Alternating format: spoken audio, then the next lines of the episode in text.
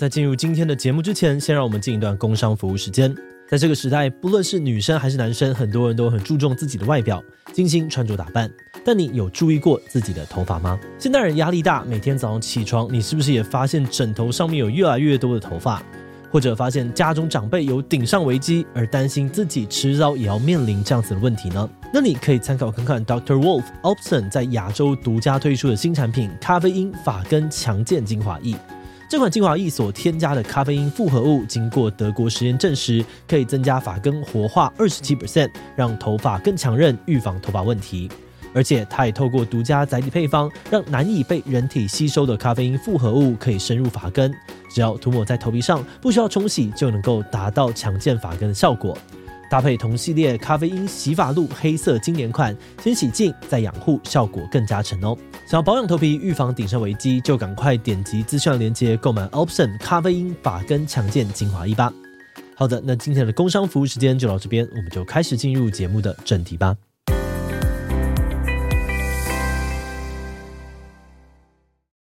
客人的需求嘛，我想要改善什么？嗯然后，可是我们必须用更专业的角度，然后更全脸的规划去重新帮他思考，我要怎么样可以达到他的需求，而且是实际上做得到的，而且是整体是协调的，这就是需要专业嘛。嗯，所以像我们在看诊的时候，我们比较像是无菜单料理。嗨，Hello，大家好，我是志奇。那我想在之前的这个走中奖过后，应该就有很多的观众呢，应该大部分啊都会知道我去整形了。那一直以来，其实观众对于呃我的这个决定，还有具体的手术过程啊，以及恢复期等等，都有非常多的疑惑。所以后来呢，我们就决定要透过两集节目来讲清楚。那第一集主要会讲脸部整形的部分，然后第二集呢则会说明抽脂的部分。那计划养羊呢会用以这个网友的角度来向我们提问。不过因为有很多问题，我其实自己是没有办法回答的啦，所以这一集呢，我们就特别邀请了帮我做手术的谢东医生来一起上节目，协助我回答这个问题。那谢东颐医师你好，可不可以跟我们的观众打个招呼？嗨，各位观众大家好，呃，我谢东颐医师，然后我们自己在经营的那个医心唯美的诊所，然后我们是一个奈米 YouTuber，所以来这这里好兴奋哦，你知道吗？医师每次都非常的浮夸，我我到现在还是不知道怎么应对这个浮夸，很烦。非常非常非常活泼的医生。好，可是呢，在呃，因为我今天就扮演这个网友的角色嘛，嗯、就要来。跟志奇提问非常多的问题了。那我们首先就是要先问志奇，你的初衷呢？你到底为什么要决定去整形的？形。你对自己的，你对原本的自己到底哪里不满意？我一开始吗？我我最早其实是从眼睛开始的啦。就是因为那时候做完那个近视雷射嘛，然后你就每天洗脸的时候，你就一直看得很清楚自己，然后才发现，哎，我的大小眼好像有点严重。嗯，所以最早就是大小眼，想说，哎，可以去调整一下，让两边看看有没有办法平衡一点点。嗯，然后后来发现这件事情很难，但是同时呢，就是知道说啊，脸部原来是一个协调的概念，就应该要一起去思考它。然后我就想说，哦，我的鼻子好像一直觉得我的鼻孔外露的比较严重一点点，是不是可以调一下呢？然后以及就是瘦很多嘛，就是这边很垂，包含了这几个概念，我就去跑。就问医师这样子，可不可以改？可不可以改？对，所以你就是在眼镜脱下来之后，然后看到自己脸部的不协调。没错，就是看清楚了之后，就发现啊，事实原来是这么的残酷。那你在找医生之前，就有想过你自己的脸要怎么动手术，或是有特别想做的方向了吗？哎、欸，我觉得这件事情，我想问医生呢、欸，就是我那个时候因为就看你的频道，就看了一大堆，然后我想说，哦，所以如果我要解决这个问题，看起来好像有，然后大概有这些，但是如果今天一个。人跑去找你说：“哎、欸，我看了你的频道，然后好像要做这些，你会不会觉得你又不是医生，你在那边给我就是讲这些干嘛？”嗯，不会啦。不过的确是，本来就是呃，我们有客人的需求嘛，嗯、我想要改善什么，然后可是我们必须用更专业的角度，然后更全脸的规划去重新帮他思考，我要怎么样可以达到他的需求，而且是实际上做得到的，而且是整体是协调的，这就是需要专业嘛。嗯，所以像我们在看诊的时候，我们比较像是无菜单料理，不是说我来点菜说啊，我要我要眼睛大一点，我要鼻子尖一点，我要什么？不是这种点菜。我觉得大部分是我有什么想要改善的，可是重点是要变好看，所以我们必须整体的评估。所以一开始来可能要所有的细节都会慢慢都看完以后再给建议，这样。那假如今天有一个人就一进来就说啊，我想要眼睛做这个，然后鼻子做这个，脸部做这个，或者说啊，我要志祺全餐，那你通常会怎么样跟这个人做应对？我就会很认真的看着他，然后很诚恳的跟他说，你不适合，直接这样子。没有，真的，我们是一个蛮蛮傲娇的意思，就是我们还是要符合事实啦。就是说我可以针对每一个客人为他去设计，为他创造一个最好的形态，然后我们可以讨论你喜欢怎么样的风格。那可是我们真的没有办法，因为手术并不是修图软体，嗯，并不是说我想要怎么修，然后我们认同修完这样更好看就好，要实际上做得到。所以其实就像我实际上是这样，我不知道这里讲会不会太久。嗯，那呃，我们客人进来的时候，其实我会先叫，就是不需要先讲话，因为我需要时间先观察他，我需要从他的抬头、抬眉、眼睛开合、微笑、正脸、侧脸。所有的组织的松弛度，所有的事情都理解一遍，就是说，我要先理解他是什么样的结构，可能有什么问题，然后甚至从简单的穿着，或者是后来的对话，我要先去理解，或者是我会问他的职业，去理解他的比较偏向是什么样的，呃，就开朗的人呢，或者是他需要斯文，他需要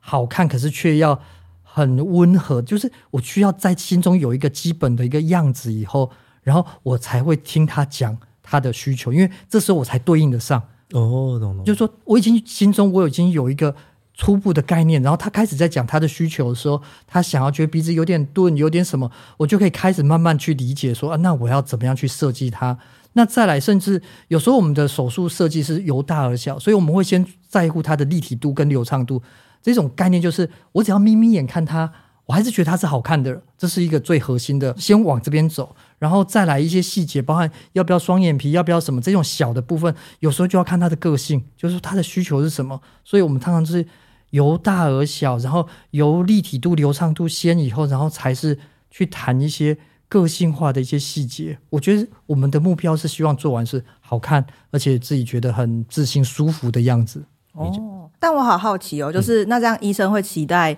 呃，就是客人去之前先想过什么嘛？因为假设我现在想要，比如说整眼睛好了，我可能就会想说，哎，我是不是应该要先了解什么样的方式会有什么样的风险呢？什么样的方式会比较自然？怎么样方式会比较立体？我需要先了解过再去找医生吗？还是我只需要去跟医生说，我想要让眼睛变大，这样就好了？其实我个人会更喜欢前者，就是做了功课了。啊，所以他可以问得很深，嗯，然后其实我们不会怕麻烦，然后我们也很喜欢客人已经有很明确的想法，然后我们可以谈得很深啊。那时候有一些想法可能是错误，因为网络上有各式各样奇怪的留言，很奇怪的讲法，我们可以在这时候稍微纠正一下，最少从我的角度去看这个事情是怎么样的，我觉得那很棒。可是如果说一来就是说啊，我想要眼睛变大，就就是一个太太空泛的想法的时候。除非他对我非常的信任，不然我其实会有点担心，我回馈他的这个推荐是不是在他身上是一个想象而已？那做出来这结果，可能从我的角度是好的结果，可是跟他的想象有落差的时候，其实还是一个对他来说是一个挫折的结果，这样不行。哦，那最后我们可以还是分享一下，就是具体来讲，志奇到底在脸部上动了哪些部分吗？其实是这样啊，我就要讲那时候的感觉。那时候我握着他的脸的时候，捧着他的脸的时候，就说：“哦，因为其实真的荧幕哈会放大你的脸型，所以我们一直因为第一次的上一年的走中奖，其实那时候你就帅已经被大家看到了，所以那时候见到你以后，当然见到偶像，然后就想要捧着他的脸，然后 然后去摸。被捧着脸的时候感觉是什么？就是啊，人生第一次被这样子啊，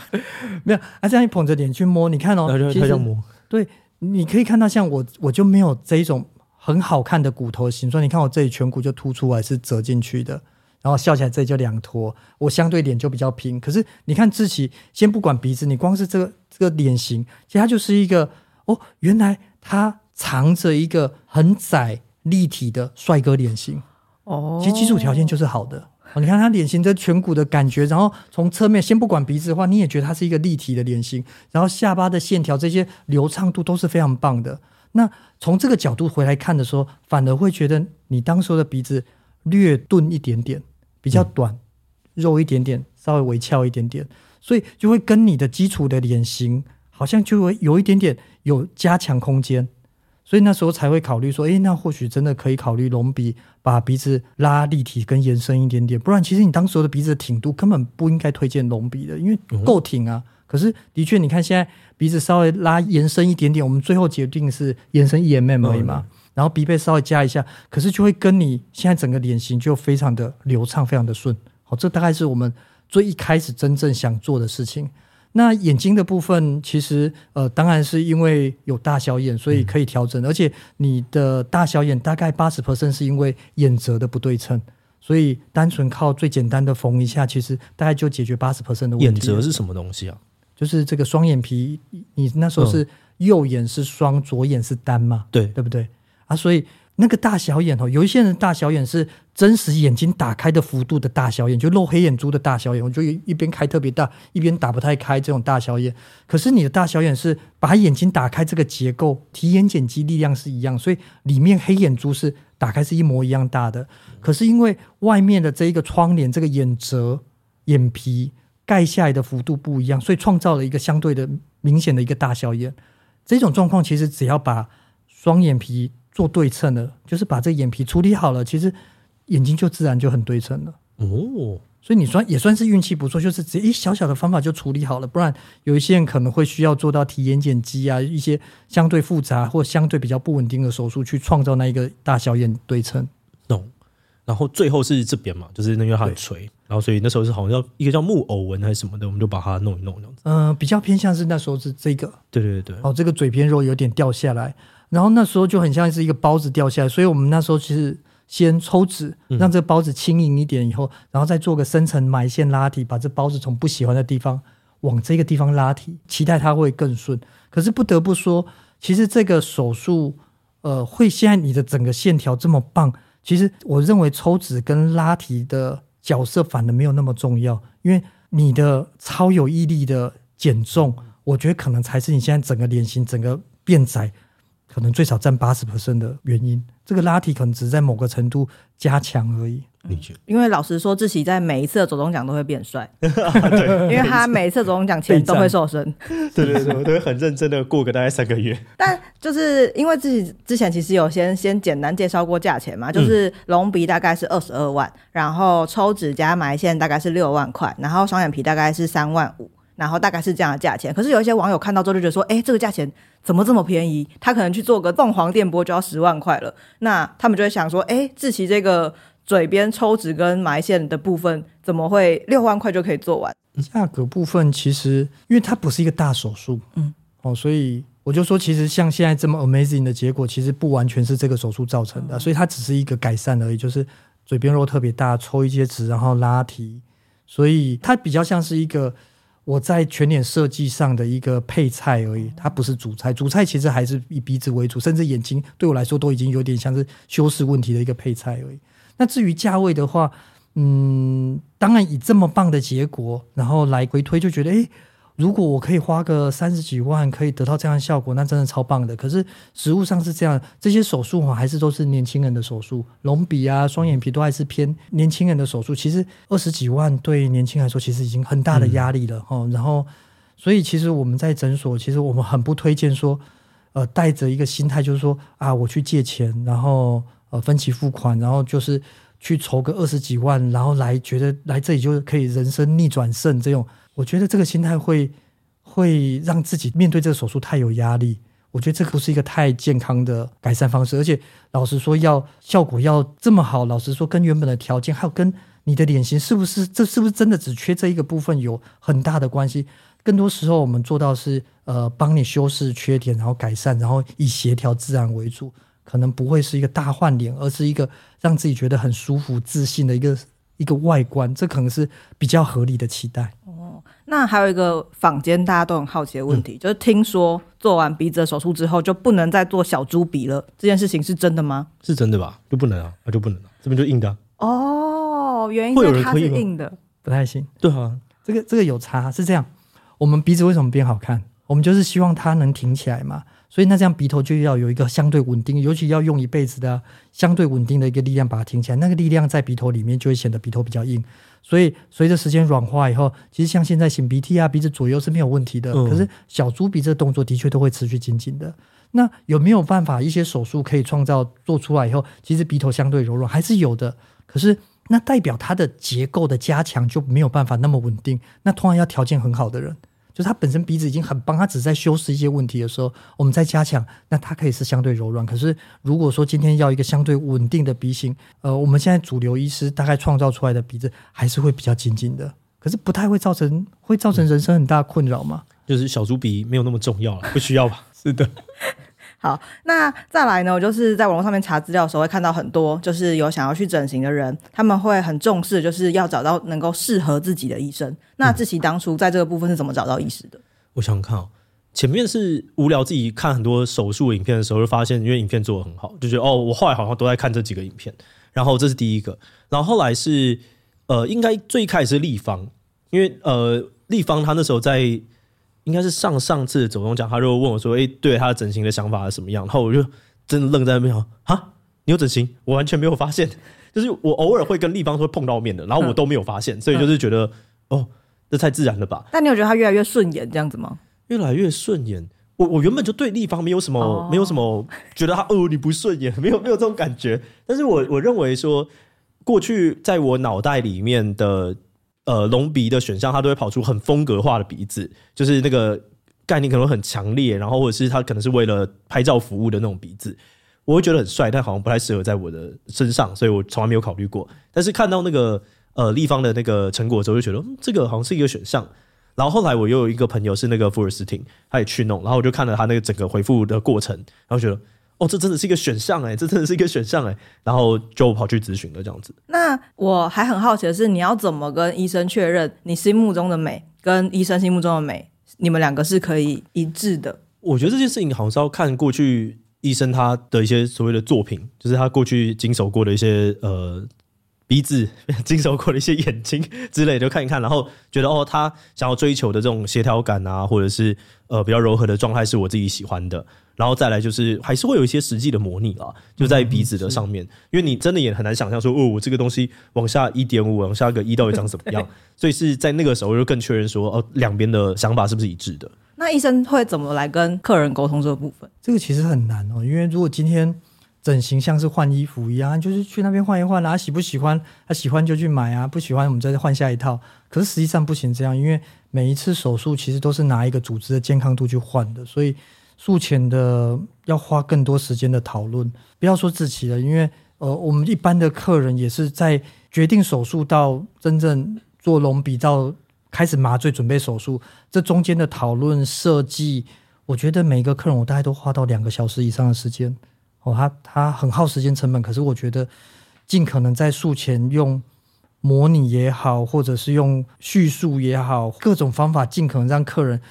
可以想象后来的样子，那可是说真的，这个时候已经有点进入艺术层面了。有时候可能得信任我，嗯，就是说我会，我可以花很多时间去跟你沟通，你可以感受到我真心想要帮你把这个手术做到我心中觉得最棒的样子。那请你信任我，那我会以修饰、柔和、立体，让你自信为主的这个设计为主。我并不会很觉得说一定要什么特殊风格，所以反而是一些为了拍照服务的这种。手术我反而没有那么在行，所以我需要一个很挺的鼻子，很怎样的？其实我反而不太在行这个事情，所以没关系，每个医师都有他擅长的风格。这样，我刚刚在听医生刚刚在介绍那个志祺脸型的条件的时候，我就有一种哇，就是很惊讶的感觉，嗯、就是感觉医生比志祺更加的了解自己的条件，就他的。骨头是窄的帅哥的骨型，然后眼睛的那个张开幅度怎么样？然后其实只是眼的问题，好像医生一看到你之后，就比你在更了解你。完全，我就觉得我好像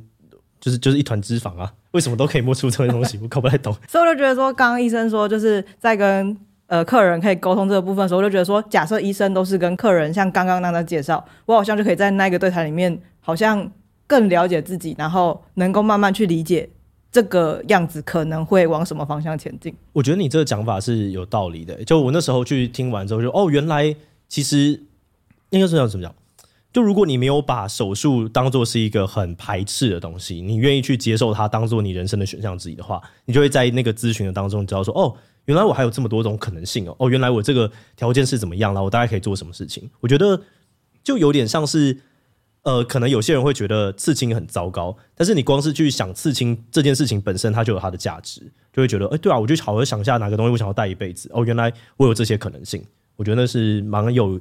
价值的一个讨论了，应该这样讲。嗯，但像之前我们在志祺要去做那个镭射的手术的时候，我们就有听说过，像那时候角膜的厚度啊，嗯、或者是一些眼睛干涉度的条件，都会影响到能不能做眼睛镭射。那在整形这部分也会有这么多需要考量的条件吗？还真的有哎、欸，可是，一时间好像也很难在这个访谈里面谈清楚这个事情。可是，就像简单讲鼻子，嗯，你你会发现，其实我们会拿那个小棉棒在那边拉你的鼻头。我要知道它的弹性，啊，拉起来以后鼻头的变化跟鼻翼的变化，其实它都还是有它的呃很科学或很物理的一个逻辑在，并不是可以无中生有的。那有哪些医疗上面的评估是在手术前一定会做的吗？如果就鼻子来说的话，那我们当然重点第一个是要手术安全嘛。嗯，那手术安全就包含了呃身体健康、麻醉安全啊，所以会抽血啊，然后呃会做一些心电图啊，确保这个手术是。可以安全被执行的。那如果鼻子隆鼻本身的话，像我们会用到自体肋骨嘛，嗯，那我们就会去做电脑断层，去看肋软骨有没有钙化。我们可能就不太适合说，我手术中先给你一个伤口，然后才发现哦钙化了，不能做，那我们把它缝起来好了。哦，这就不适合。所以我们会的确会尽可能把所有的可以检查的东西在术前先讨论好，尽量减少整个手术的一个意外发生。大概是这样。鼻模拟其实算是我们自己的方法，就是说它并不是单纯的说啊，像修图软体一样，我们用一个修图来沟通彼此之间的想法。它实际上是考虑到组织弹性，配合了电脑断层，配合了整个结构，然后脸型的部分去去讨论的。所以它甚至是代表着到时候怎么做这个手术。嗯，我们鼻子要变挺多少？我们要往下延伸一 mm。那这个鼻头延伸了以后，跟鼻孔之间的关系，全脸的协调性，然后下巴需不需要，或哪一些地方需要调整？其实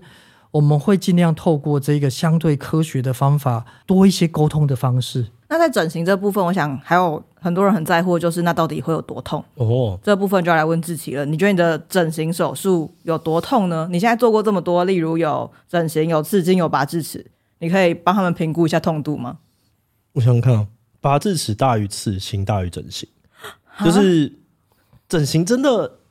鼻子真的很不痛哎、欸，鼻子是一个。你当下结束，其实你没什么感觉，你只有因为你会里面会被塞那个止血棉，然后只有在止血棉要被拔出来的时候，就是你会呃呃呃，可恶，就是有点像是超强力的那个呃筛检的时候会会做那个快筛，就是很像是那个感觉。嗯、然后其他时间你都只有取自热的地方会痛，然后你平常自热也不会痛，因为你就走路而已。但是你打喷嚏的时候才会痛，就是收缩一下会痛，然后时其他时间真的完全不会痛。但我一直搞不懂为什么它就是不会痛。这应该是真，每个人都不会痛，对不对？不一定，痛觉、哦、痛觉本来就是每个人差异很大。但因为我问了大概三四个，他们都说不会痛。其实大部分鼻子本身不太痛，可是鼻子的不舒服在于，呃，鼻子会鼻塞一两个礼拜，然后第一个礼拜不能好好洗脸，哦，这个痛有点点不舒服。然后肋骨的痛其实也是因人而异。那我们当然实际上我们在手术的时候，其实会这里其实有腹直肌啊这些，其实它有它的结构。其实我们有一点要把肌肉，呃。拨开，拨开，而不是很很暴力的把整个肌肉破坏冲进去。我们是请他过去，请他过去，然后我们做拿到我们要的东西，所以它的结构破坏没有那么大，所以相对恢复也会好一些。而且在手术中，我们也会有一些长效的止痛针在局部，嗯、甚至术后的一些长效的止痛的加强都还是有的。我觉得，呃，鼻子是会让你不舒服啦，因为你当天，我觉得那个。第一天的二十四小时是最不舒服的，因为你就会想象，你就想到你的鼻子就是呃重感冒，但你又很累，可是你其实没有办法睡着，因为你就睡着了之后，你就会你要用嘴巴呼吸或者是什么，就呃就会醒过来，所以你会一直处在一个很累的状态。但是你说它会痛，我觉得它真的不太会痛。哦，那比如说像隆鼻手术，它会有什么比较常见的呃后遗症吗？隆鼻哦，其实它长时间哦，大概我们会分成两个部分我去讨论。第一个哈，先短时间的，就是呃，它有感染的风险哦，而且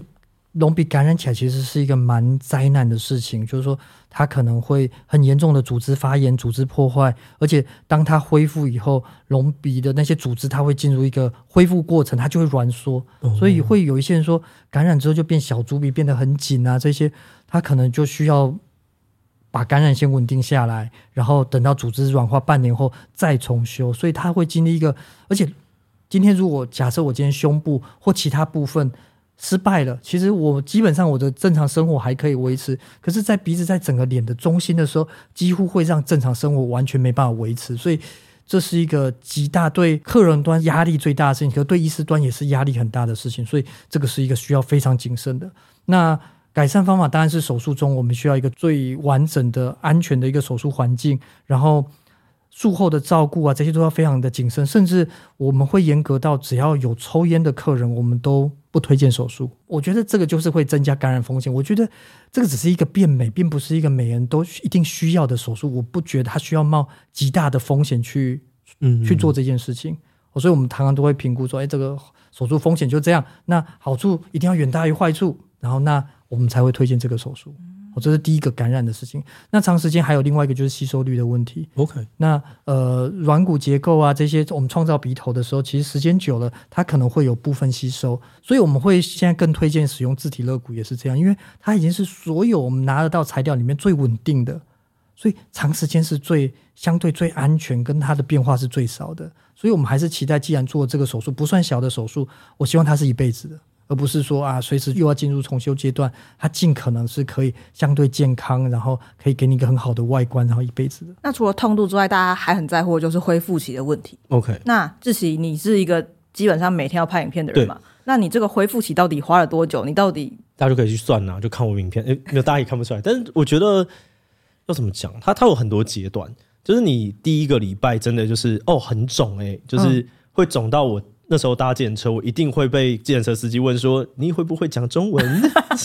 哦，你的中文讲真好。就那时候，我们觉得你长得很像中亚人的时候，这个真的超级无敌像的，超级多人问我说：“土耳其的状况好不好？” 而且那时候《进击的巨人》应该是动画正在播，嗯、然后我就觉得那个状态跟我看动画时候的感觉就是有一点类似。对啊，就是很深邃，对，非常的深邃。然后跟我我这边要讲一个超好笑的事情，就那时候反正我呃我是在过年前去做的嘛，所以呢过年前做了，然后我们过年大家就聚餐，然后那个时候就一个礼拜，然后我就刚刚要拿掉我的鼻背板，然后拿掉那天就是我爸妈看到我的那天，他就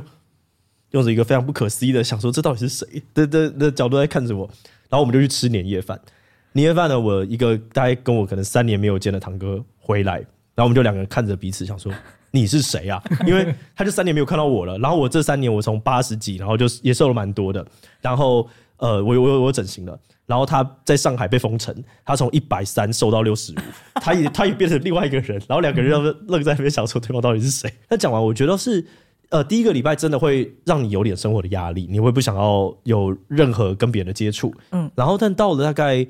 两个礼拜之后，我就觉得他其实就是一般人会觉得你肿肿的，然后可是不会觉得怎么样。然后我那时候的感觉是，如果不是我拍影片，其实一般的人应该看不太出来。哦，对，所以你两个礼拜后就开始拍影片了。对，而且因为我们刚刚讨论是鼻子嘛，就是其实眼睛是影响更多的，就眼睛会让大家觉得哦，眼睛真的好肿。然后眼睛我不知道为什么，但它就是好像消的比较慢一点点。嗯，然后最后鼻子。我觉得实际上大概可能真的是三四个月之后，我开始觉得在荧幕前比较没有那种负担啊，没有那种压力。然后到六个月之后就已经是一个可以接受的状态。嗯，然后到现在都还是持续在消，这是真的会发生的。哦，现在都还持续的在消吗？对啊，我觉得一般人可能不会那么完整的记录，但因为我们每天都要拍片嘛，嗯，所以我就真的会知道说，诶，他就在消，诶，很很酷。所以大概我们都会跟客人解释说。大概颜面手术不只是隆鼻，颜面手术大概都抓两个礼拜。嗯，两个礼拜可以消肿到不认识你的人哦，看到你不会特别觉得真心了。就是走在路上，其实不会有太多人家在那边侧目了。可是其实还蛮肿的，自己要大概到一个月自己才会开始喜欢。三个月第一阶段精致，这是一般的颜面手术。可是我们目前合作的，呃，像你们这些呃百万 YouTuber，我后来的感受是，因为你们的目前需求，其实真的要让你们觉得很舒服、很安心，几乎都要半年。嗯，哦，所以其实有目前需求的人，可能还是要把这时间再拉的，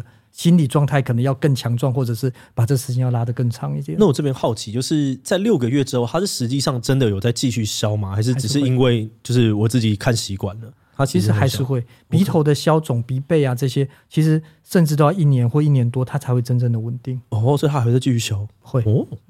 但因为很多人整形是会让自己变得更好看嘛，嗯。但在恢复期的时候，那个肿度可能会让你对于那个时候自己反而是更没有自信的。你会怎么去面对你恢复期时候的状况？我觉得就是你很清楚知道现在是不好看的状态，你就不会有认知失调啊。啊，有些人可能会想说啊，结束就就很好看，但没有你，你现在就是长得怪怪的状态，你就是在肿，那你就接受它。所以就假设我没有办法躲起来的话，我就是要接受中间要有一个呃不自然的时期。嗯，我觉得是。那你那阵子其实就是好好建议你就躲起来嘛，你就不要做一些会伤害自己的事情嘛。就干嘛要自己拍个照，然后这边就呃我我现在长好丑，不要不要这样子。那再来还有一个很多人很好奇的问题，就是志祺，你可能还会再整形吗？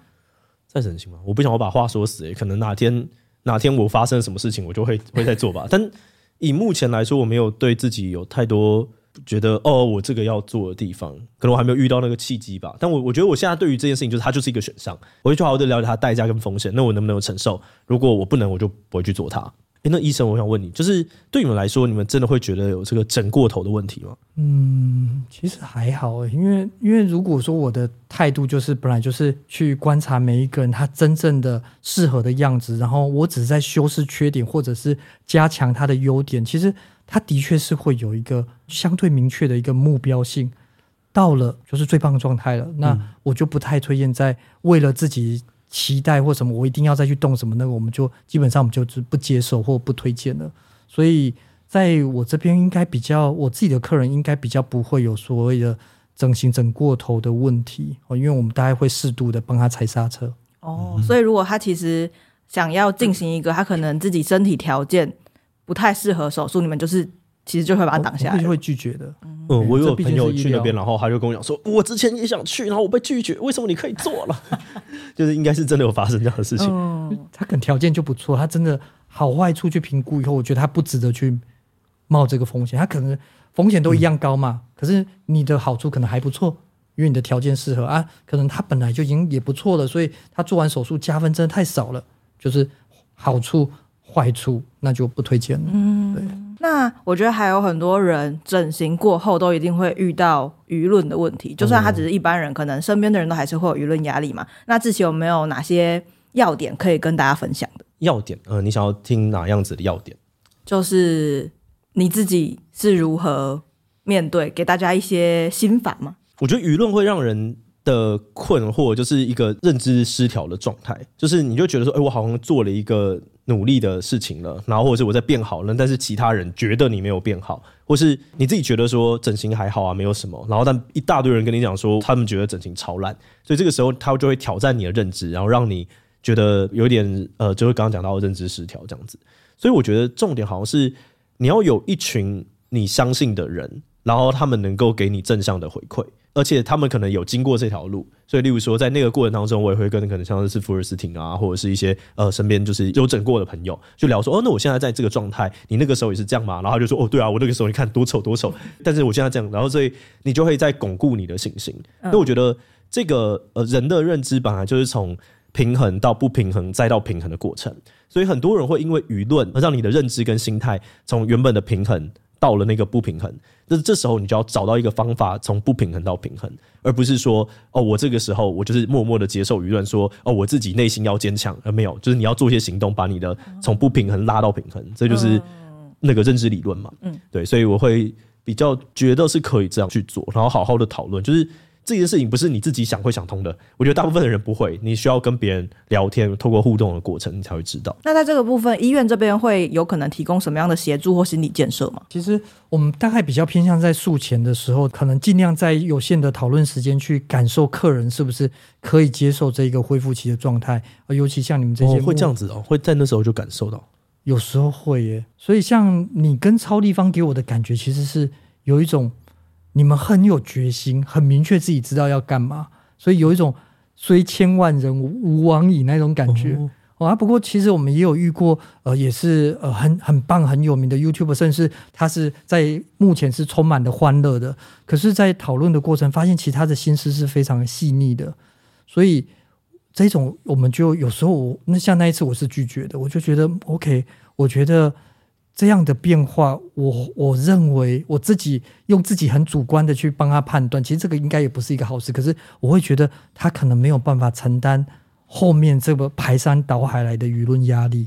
所以我那时候是拒绝这个事情的。嗯，那最后我想问一下志祺，就是在整形之后，你还有什么心得是觉得可以跟大家，或者是现在还对于整形有犹豫的人分享的吗？就我觉得还是要真的有点想清楚啊，就是你你到底为为什么而犹豫这件事情，可能有的时候是来自于其他人的反感，那你要去想一下，就是哎，对啊，这件事情又没有什么伤害人，那为什么别人会不喜欢呢？有的时候，一个这种心态上面的选择，或者大家不希望你去想什么事情，那是一个某种社会框架，它给你的一个压力。那你就想一下。然后，另外，我觉得我我身边的确有些朋友，他是因为自己的伴侣而去整形的，就是伴侣喜欢什么样子，然后问他说：“呃，你你可不可以去动什么动什么？”那我会比较建议这样子的人不要做这个事情，因为如果你不是为了你自己的话，我我觉得我看到的。结果真的都通常不太好，大家会拿这件事情开始吵架，然后或者是大家可能做了之后，他其实有有一方是在，他是用爱这件事情包住了之后，然后才去执行的，但他那时其实很痛，所以他结束了，而就例如说是可能以融入来说好了，那其实就是他是一个比较不舒服的一个过程嘛，就是我觉得。在这个过程当中，它就会变成一个潜在的冲突的因子。那我觉得大家要去做整形这件事情，应该都是希望给自己更多的自信，然后这个自信可能会为你带来更好的平静的生活，或者是一定多少有点开心的成分。那我不爱觉得说你现在把这个因子埋在那边，然后之后爆发，你人生会过得比较好。我目前看到都不太会。应该就是要确认是我喜欢的，不是别人。希望我就这件事情，我觉得也是蛮有趣的，因为反正美感它本来就是跟社会有关嘛，就是社会跟人之间的互动，人就是一个社群生物，你很难去讲说哦，我的美感就没有受到大众的舆论影响，就是这不存在。可是我觉得这个里面呢，你还是要想一下，就是你为什么想要做这件事情，就这个思考可以帮助你更巩固你为什么要做，或者是你为什么不要做。如果你都没有想，只是因为。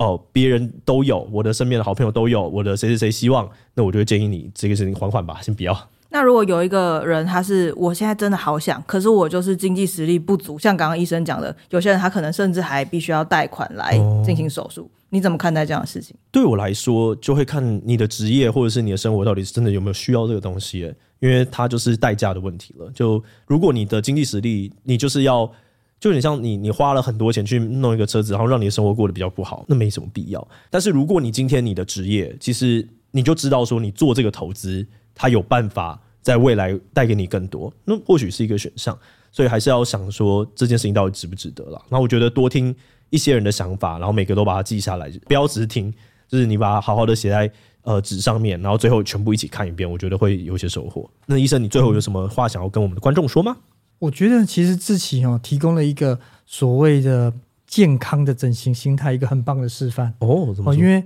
你看你是相对是